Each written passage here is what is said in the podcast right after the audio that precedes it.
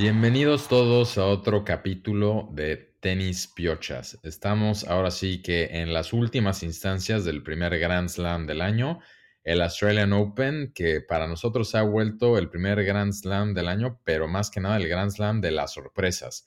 No sé ustedes, Jorge Lalo, mucho gusto en saludarlos, pero hace mucho yo no me acordaba de un torneo donde tanto del draw de hombres, todavía más, pero también de las mujeres, sorpresas por todos lados, ¿no? ¿Cómo están? Gusto en saludarlos y a ver, pues, Jor, empiezan a platicar. ¿Cómo ves? Cuéntanos de, no sé ni cuál ha sido lo más sorpresivo. Cada día hubo una tras otra. Sí, ¿cómo está Rulo? Yo todo bien por acá y pues sí, es como el gran slam de las sorpresas, ¿no? Empezando por el número un seed y número dos, Nadal, el puta segunda ronda y pierde contra, contra un gringo, McDonald. Y el número 2, Casper Ruth, también pierde contra otro gringo, que ahorita vamos a platicar un poco de los gringos que han tenido un muy buen torneo en este Grand Slam, pero pierde contra Brooksby. ¿Qué pasó con tu, con tu Ruth, güey? Ya sé, güey, o sea, decepcionante lo de Ruth, la neta. Lo agarraron fuera de ritmo, yo creo, porque sí, no mames que perdió y no tan, o sea, no tan reñido el partido, ganó en cuatro Brooksby, entonces la verdad, bien por él, tuvo un buen torneo, pero pues ahora sí que Casper Ruth tiene que regresar al training ground, porque sí, muy mal. También Fritz, que venía muy bien sembrado, pierde contra Popirin. Un lucky loser le gana a Zverev, que también ahí platicábamos un poco la semana pasada a ver qué tal llegaba Zverev, pues básicamente mal. Félix pierde contra Leeka, que es un jugador checo que está ahorita en, en semis ya. Y él se chingó a varios ¿eh? de los favoritos. O sea, se chingó a Nori primero y luego se chinga a Félix, ¿no? Jorro, aguas con, aguas con lenguaje un poco. perdón, perdón. Y corrección, está en cuartos, no en semis. En cuartos, pero yo ya lo estoy colocando en semis. Ahorita vamos a ver un poco más de, de ese draw, pero Rublev también, digo, no es sorpresa, pero Rublev le gana a Run, que sabíamos que también lo, veníamos como que hypeando mucho. Murray, ¿no? Que Murray creo que es una revelación del torneo. Murray le gana en primera ronda a Berretini, que la verdad es que Berretini también, vamos a hablar un poco más de él adelante, pero pues a mí me parece una decepción Berretini, la verdad no puede ser que pierda en primera ronda de un Grand Slam ya en su nivel. Obviamente le toca un rival muy difícil, muy experimentado, pero no, no, se me hace una decepción garrafal. Pero lo de Murray, la verdad, ah, o sea, impresionante, ¿no? También le gana Kokinakis ahí en el camino. Creo que fueron dos o tres five setters, ¿no? Que se echó Murray y puta, seguía intacto el güey, ¿no? Entonces, pues, ¿qué, ¿qué, les parece a usted? Corda también dando la sorpresa y la revelación en el torneo. ¿Qué te pareció a ti, Lalo? No, lo de Murray, bonito, pero sí decepcionante siendo Berretini, ¿no? No puede ser que un top 10 tuvo una muy buenas temporadas, se lesionó hace poco, pero yo, yo lo veía como uno de los favoritos y cae en 5 contra Murray. Y luego Murray va y después de ese partido, en el siguiente, le gana a Kokinakis, ¿no? Al local, también en un five-setter que acabó como a las 5 de la mañana hora local y donde Murray dio unas declaraciones fuertes que pues él no estaba de acuerdo en esos, en esos horarios, que no era justo ni para los ball boys, ni para los oficiales, ni para los fans, ni para los jugadores. A ver, pero bueno. Tengo, una interrupción justo, justo de este punto que cómo, cómo da vueltas la vida. Llega y también se queja justo en lo que dices que es una desgracia, que no pueden ir al baño ya a esas horas, justo porque cambiaron una regla este año de cómo están limitando los bathroom breaks por berrinches que habían hecho entre otros Murray cuando jugaba contra un tal griego que por ahí sigue vivo y por eso entonces cambiaron la regla y ahora está, llega y se queja de lo contrario, ¿no? Pero bueno, este que era como un segue para aventar por ahí un poquito que hay cierto jugador que yo sí, en el que llevo creyendo un rato, que pues está otra vez en los cuartos de final, ¿no? no, pero espérate, espérate. Vamos a seguir con Murray. Dio dos buenos partidos y, también dice que dijo el otro día que I can still do some damage, ¿no? Entonces yo creo que pues va a seguir jugando así un par de torneos al año, intentando justamente hacer damage contra buenos jugadores, pero como ya lo hemos dicho aquí, nadie cree que pueda ganar un torneo otra vez, ¿no? Y luego va, ya en tercera ronda pierde contra Bautista Gut. Sí, y también pues rompe un récord Murray on the way, ¿no? Después de su partido con Kokinakis, se convirtió en el jugador con más victorias oficiales después de haber perdido los dos primeros sets, ¿no? Ahí ya tiene 11 y sobrepasa a Federer con 10 y a Becker igual con 10, ¿no? Entonces, pues un buen milestone de, de Murray. Todo el mundo en Twitter lo estaba alabando, o sea, jugadores anteriores, jugadores actuales, todo el mundo, la neta, estaba rezando que llegara más lejos, pero pues sí, se, enfrenta ya a un jugador de pues, más experiencia, digamos, que es Bautista Gut, que lo acaba sacando del torneo. Un poco obvio era eso porque pues sí, llevaba dos partidos de cinco sets súper physical para él pero la verdad, pues eh, memorable Australian Open y como dices Lalo, pues sí, acaba diciendo que seguramente todavía tiene gas en el tanque, ¿no? Sí, les late que como que empecemos a desmenuzar un poquito el draw. Los cuartos de final que ya están definidos, hay que ver el camino de, cada uno y, dar el pick. ¿Les late? Dale. Adelante. Hasta, arriba tenemos a Kachanov, quien viene de ganarle a la, la neta buenos jugadores, ¿eh? En cuarta ronda le gana a Nishioka en una madriza 6-0, 6-0, 7-6. Y luego en tercera ronda le había ganado a Tiafo, que tuvo un gran US Open y sabemos que es muy peligroso. Y bueno, ya segunda ronda a Kubler, un wild card. Y en primera ronda a un español también, amateur. Entonces, pero bueno, viene con gran nivel. Sabemos que siempre ha estado como que un nivel abajo por lo menos en resultados de Medvedev y de Rublev, pero es de la misma camada y vamos a ver hasta dónde puede llegar porque por lo menos a mí me gusta mucho. ¿Cómo va el camino de Corda, Rulo? ¿Cómo ha estado? ¿O quieres que yo me lo eche?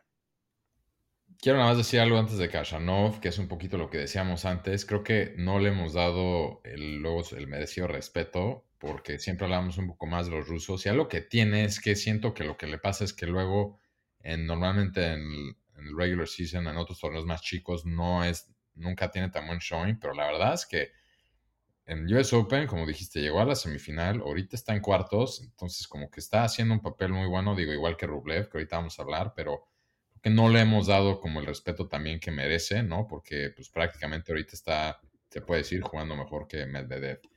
Pero sí, como dice Lalo, va contra uno de tus consentidos, ¿no? Sebastián Corda. Corda se echa en el camino a Hurcax en cinco sets, eh, que Hurcax, pues sabemos que Hor eh, le tiene un, particular afecto, ¿no?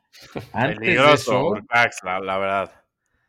Antes de eso, justo hablando de a Medvedev, ¿no? Sorprendente. A mí creo que esto puede ser hasta ahorita lo que se me hizo la sorpresa del torneo. Yo a Medvedev lo tenía apuntado como que podía llegar muy lejos, ¿no? Pierde, pero en tres sets. O sea, muy fácil le gana, le gana Corda ahí a, Medvedev, ¿no? Y digo, ya hablando un poco de sus, rondas anteriores, ¿no? Ya no sé si tan relevante, ¿no? O sea, un qualifier en la tercera ronda le tocó un japonés, ¿no? Que no sé, lo conocen a lo mejor en su casa. Y un par de nombres ahí que, que tenemos, pero pues tampoco vale la pena digerir, ¿no? La verdad es que le ganó a un chileno antes, pero lo importante empezó a pasar ya más adelante, pero lo que más sobresale es la manera tan continente que le ganó a Medvedev. Y ahorita, pues, un, se entra contra Kashanov, que lo veo como un. Me huele a cinco sets ese partido. Sí, va a estar bueno ese partido. Y hay un dato también interesante que tocabas de Medvedev. O sea, muy sorpresa, o sea, una sorpresa fuerte que haya quedado fuera y está fuera del top ten, ¿eh? Medvedev ya o sea, creo que trae un, streak bastante negativo y ya por fin queda fuera del top 10, ¿no? Pero pues vámonos fuera del lado de abajo, ¿no? Que. Ah, bueno, Lalo, tú tienes algo que decir de Corda, ¿no? Sí, recordar que Corda viene de una familia que prácticamente todos son atletas de alto rendimiento, profesionales y buenos. Su papá Peter ganó el Australian Open justamente hace 25 años. La mamá fue, llegó a ser número 26 del ranking de femenil de tenis. Luego, sus hermanas Jessica y Nelly son unas cracks en golf. Nelly fue número uno hace, creo que el año pasado. Entonces, pues yo creo que ahorita Sebastián Corda, el, el, que estamos hablando, es el que menos ha logrado en su deporte, pero cada vez más fuerte. Desde el año pasado lo venimos siguiendo y a mí me encanta su juego. Es, como muy largo el güey, juega plano y, y, muy bonito, se mueve bien. Y híjole, este partido va a estar buenísimo. A ver, echemos un pick. Como dice Rulo, puede ser un buen five-setter. Y creo que se juega hoy, ¿no? Se juega al rato. Sí, se juega al rato, ya cuando la gente escuche ya va a haber un ganador, así que pues pongan sus picks en la mesa. Cachano 25. Tú, Jor. Yo voy, pues sí, igual, Cachano, pero en, en cuatro, yo creo. Puta, pues para llevar la contra, Corda en cuatro. Cuatro, muy bien. De, de ahí pasamos al siguiente cuarto de final de ese lado del draw. Que este Stefanos. Tsitsipas. Stefanos Tsitsipas. ¿Qué les dije yo? Les dije como su partido más difícil, si lo gana lo pongo en la final. Me estoy aquí adelantando un par de rondas, pero le ganó a Sinner, ¿no? Un poquito más trabajo de lo que me hubiera gustado porque se fue a cinco sets, pero le ganó a Sinner, que para mí era el partido más difícil que tenía en camino a la final, ¿no? ¿Quieren que les platique un poquito más del camino? La verdad es que, como bien fuimos comentando en, durante el torneo, tuvo la facilidad, no sé bien quién perdió de ese lado, pero ha tenido un torneo, lo voy, soy el primero en, en admitirlo, fácil. Hasta el partido de Sinner. demás Regalado, güey. Los ganó muy contundentemente, pero bueno, yo siempre dije, lo importante era, lo quería ver contra Sinner y le ganó a Sinner, El- ¿no? Cinco Creo sets. que tú me dices, tú me dices de Alcaraz, pero creo que más bien tú eres el que a veces estás quemando a Tizipas antes de tiempo, güey, poniéndolo en la final y ya. Eh, ya dándole el trofeo puse- casi, lo casi, güey. muy- lo puse que dar un buen torneo y ya ha llegado sin problemas. Pero en todos los torneos lo pones, güey. No, lo estoy poniendo, no es cierto, no en todos, vamos por torneo y ahorita en Australia pues, sí lo estoy. Entonces, bueno, si Bueno. quieren, La verdad, la verdad, Tsitsipas está jugando, está jugando muy bien. Sí me ha sorprendido. Como dices, solo ha tenido un, un partido difícil, pero Sinner estaba jugando cabrón también. Entonces sí fue muy buen resultado ese de Tsitsipas. Y ahora sí viene lo que le cuesta, ¿no? Últimas rondas, más presión. Se empieza a distraer en Australia a ver si no sale un día de estos. Pero se enfrenta a un checo que salió de la nada, Jor. ¿Quién es este güey?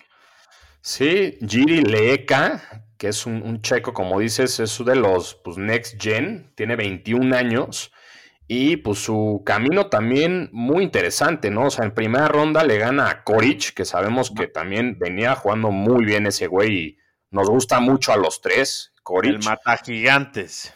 Exacto. En segunda le gana ahí un gringo que igual lo conocen en su casa.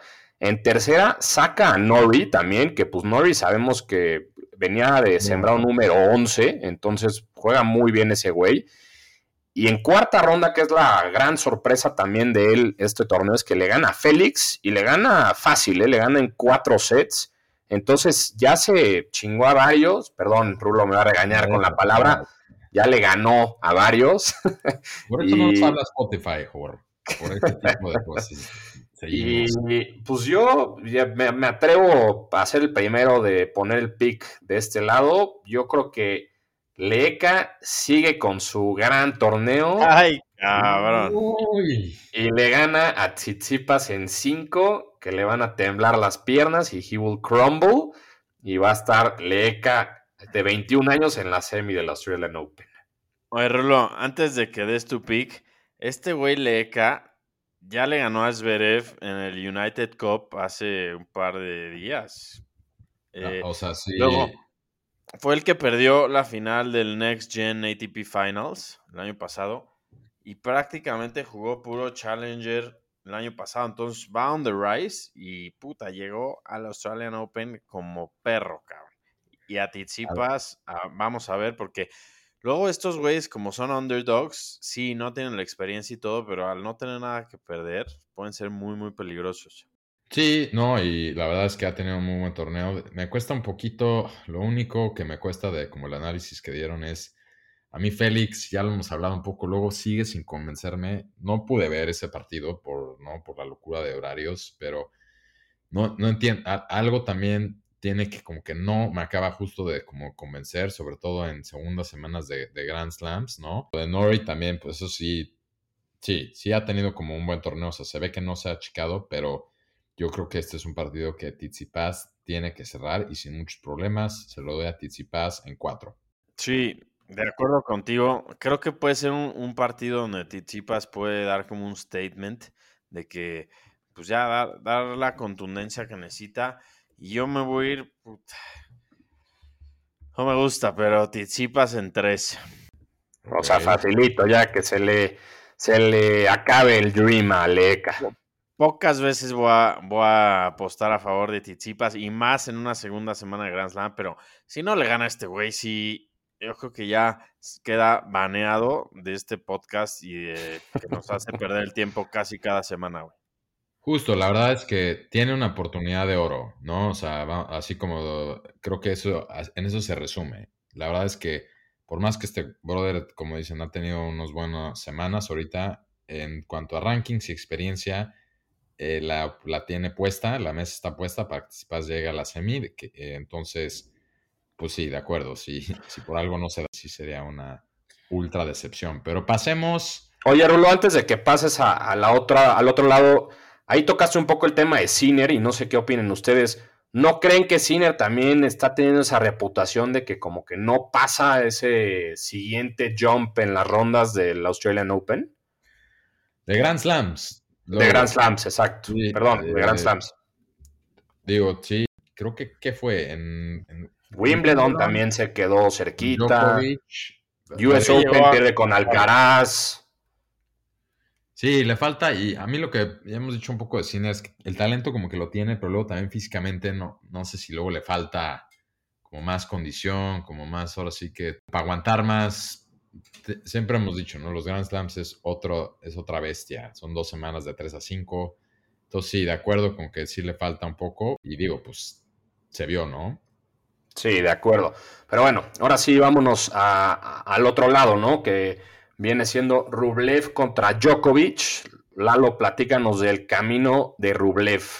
Rublev es el güey que siempre está ahí, pero nunca gana.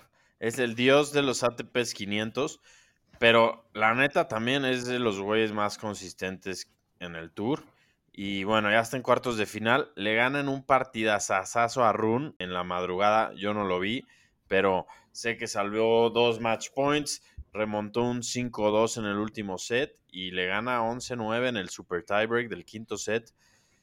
Y bueno, no mames, ¿vieron, ¿vieron cómo ganó? Fue con un con esos puntos de que pega en la red y luego luego cae del otro lado.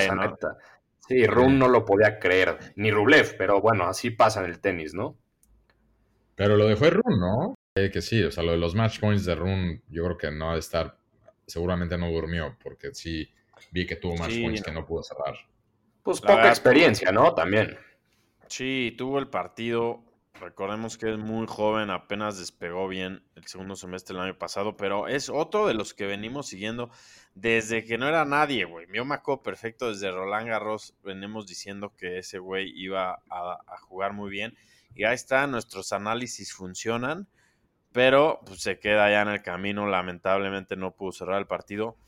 Y regresando a Rublev, Rublev le ganó a Tiem en primera ronda, que ya no es sorpresa en tres sets luego a un finlandés, luego a Daniel Evans y, ya luego a Run. Y vamos a ver, también es una prueba muy importante para Rublev de, pues, digo, difícilmente puedes demostrar algo con Djokovic, pero si quiere avanzar lo va a tener que hacer. Y yo no sé qué pica hacer aquí, cabrón. No mames, Djokovic en tres o en cuatro, güey. O sea, no, no hay duda alguna. Djokovic, nadie lo va a frenar. Ha perdido un set en todo el Australian Open y fue en su segunda ronda contra un francés, que ahí veíamos a Djokovic sí más jodidón de su pierna, pero lo que vimos ayer contra Diminaur, bueno, hoy en la madrugada contra Diminaur, o sea, fue una clase de tenis, 6-2, 6-1, 6-2, lo despachó en, o sea, en mega madriza, y no, yo, yo no veo que nadie frene a Djokovic, lo veo neta arrasando y hasta te diría que Chance no vuelve a perder un set, a lo mejor ya no le gana Rublev en 3 y no vuelve a perder un set. Chance en la final, pero yo lo veo muy, muy fuerte a Djokovic, la neta. Sí, yo voy con Jor aquí ahorita. Creo que ahorita ya es el momento donde Djokovic o si estuviera Nadal, aquí es donde los Big Three eh, siempre meten, ¿no? Como una velocidad más y ya de aquí si se dispara. Eh, le va a dar un set a Rublev, pero Djokovic lo gana en cuatro sin mucho, mucho tema, pero Djokovic en cuatro ahí.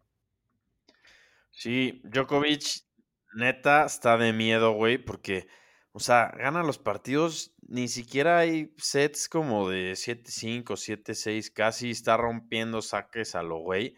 También le ganó a Dimitrov regalado. Y sí, pues, yo también me tengo que ir con Djokovic. Sería tonto no apostar por él, pero también creo que Rublev igual le puede sacar un set. O sea, Djokovic en cuatro. Esperemos. Puta, estaría grandioso que Rublev le gane el partido y tengamos otra vez un nuevo ganador de Grand Slam. Veamos, veamos. Y pues ya la última es Ben Shelton, que ahorita contamos ahí una, una historia curiosa de él gringo contra Tommy Paul, ¿no? Es una, un partido de gringos. O sea, eso es como el draw de mi club de tenis. Esos, dos nombres me podrías decir que es donde fui a jugar el sábado. Sí, esto podría ser como. Esto podría ser cuartos de final de del abierto de los cabos. Sí, y Ben Shelton es un, un, jugador gringo jovencito. Nunca había salido de Estados Unidos hasta esta gira de Australia. Y no mames, está teniendo un torneo de ensueño. O sea, ahorita antes de que grabáramos, Lalo revisabas qué torneos ha jugado y puta, puros challengers y demás. Y neta, este torneo, pues ha dado la sorpresa. La neta también, honestamente, no ha tenido ningún rival fuerte. O sea, el único fuerte que diría sería Popirin, que es el que sacó a, a Fritz, que es ahí pues de Australia, entonces tiene como al público encima. Pero fuera de eso, la neta, no vi que tuviera hacia como a un rival muy fuerte. Y pues Tommy Paul también, como decía Lalo, igual fuera del aire, o sea, es un jugador que pues cae bien, pero pues como que son ahí, ¿no? O sea, como que ni fu ni fa, la verdad.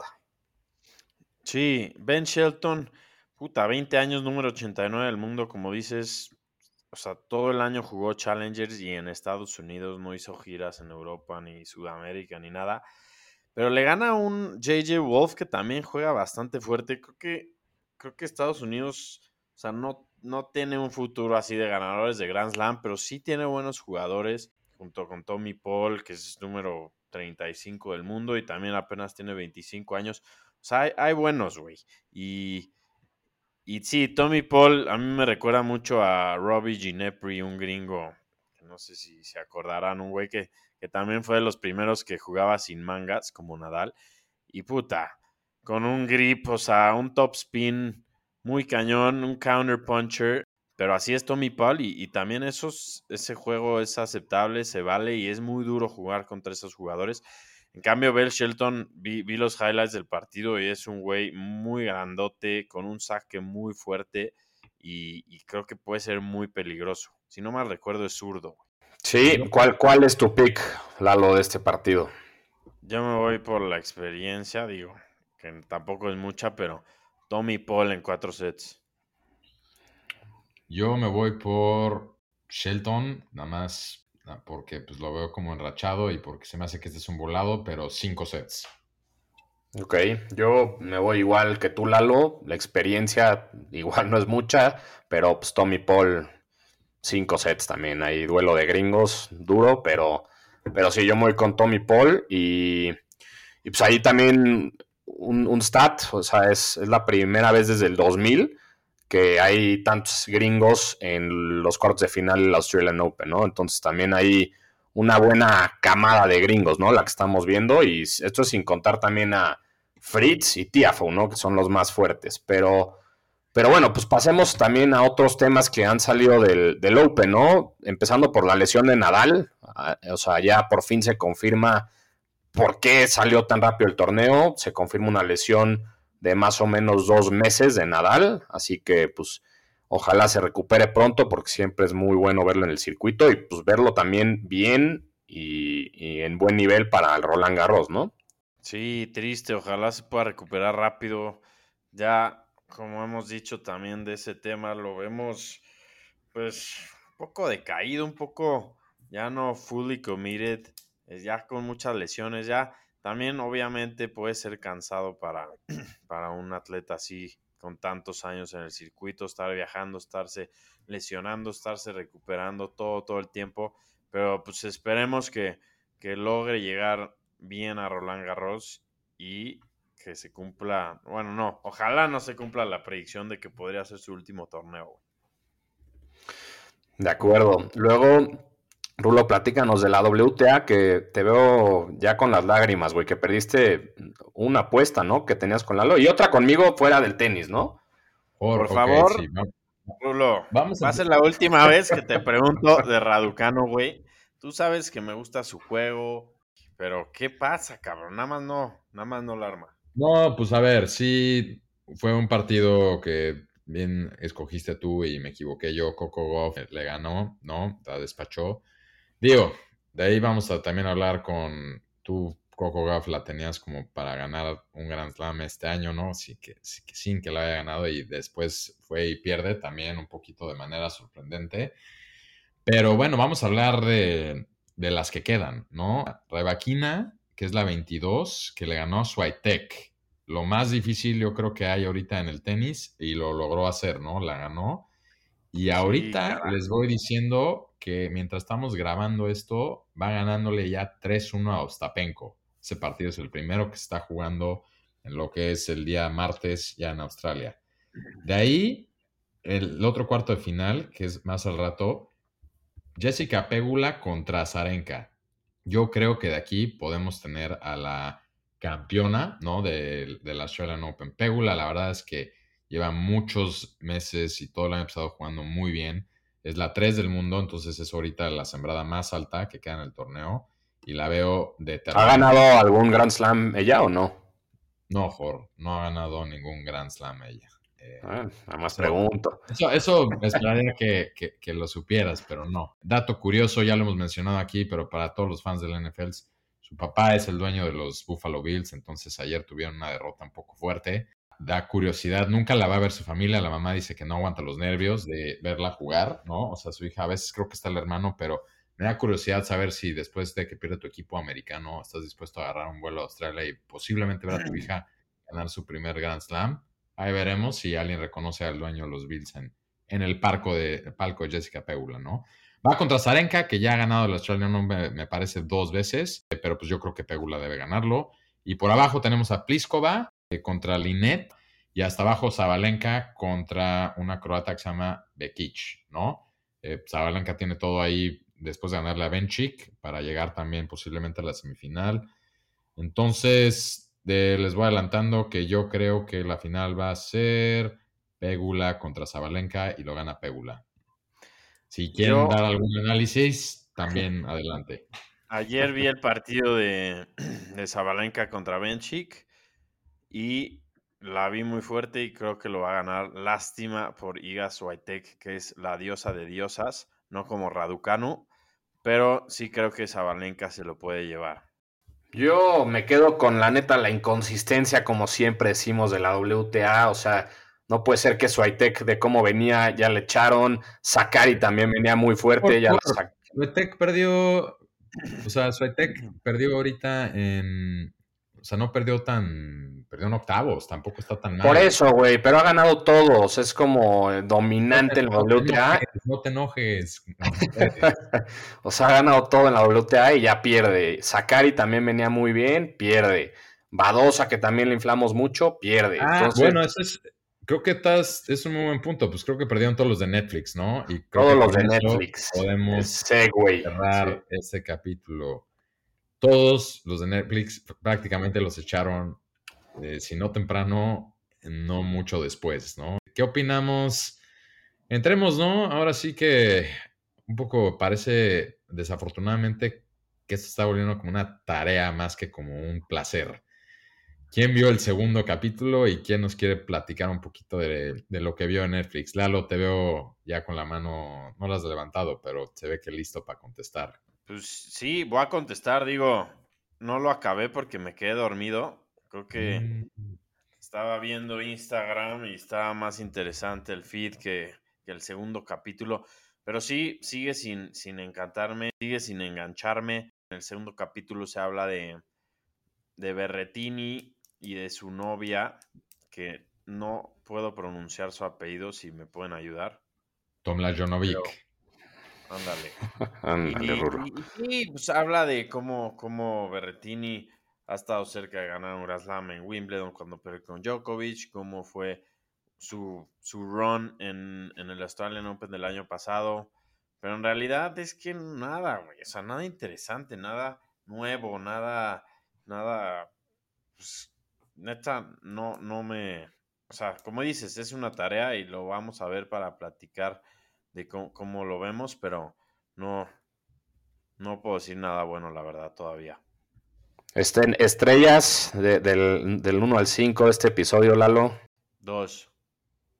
Dos.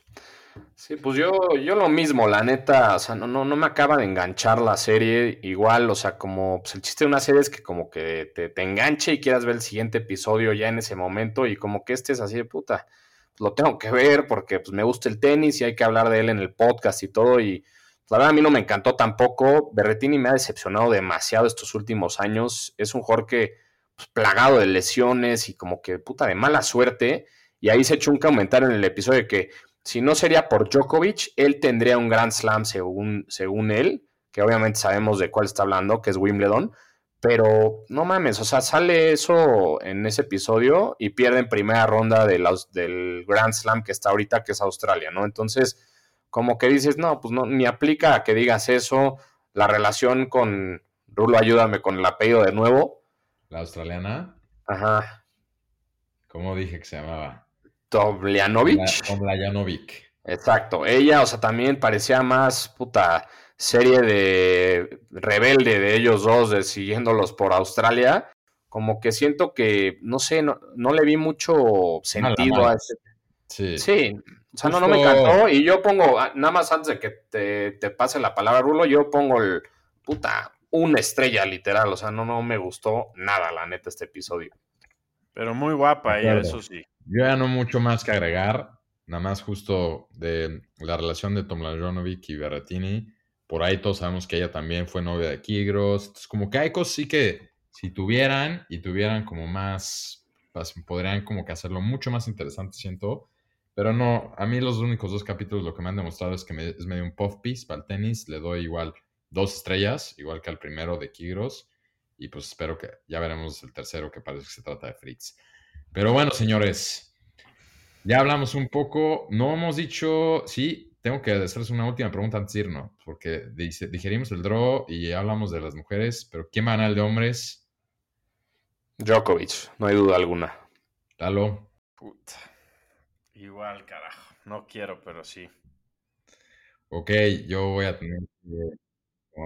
Voy con Tsitsipas, pues va del otro lado. También lo estoy haciendo como estadísticamente porque va del otro lado del draw y le veo como chances de posiblemente hacer algo, aunque la historia va en mi contra, ¿no? Djokovic un torneo que ya ganó nueve veces, entonces pues, vamos a ver qué pasa. Sí, vamos a, seguir viendo cómo, cómo finaliza este torneazo que está divertido, muchas sorpresas, muchos nuevos jugadores ahí en las finales con mucha hambre de ganar y esperemos, esperemos que alguien nuevo se lo pueda llevar, que no sea Tizipas. Exacto, pues les mando un saludo a los dos y un saludo a toda la gente que nos escucha. Nos pidieron que mandáramos saludos a, donde nos escuchan, Guadalajara, Ciudad de México, Nueva York, Miami, Colombia. No sé si se me está yendo por alguien por ahí, pero básicamente, ¿no, Rulo? Nueva York. Torreón, Coahuila. San Francisco, Muchos, muchos, pero, pero bueno, yo aquí la dejamos y les mando un fuerte abrazo. Un abrazo, Jori Rulo.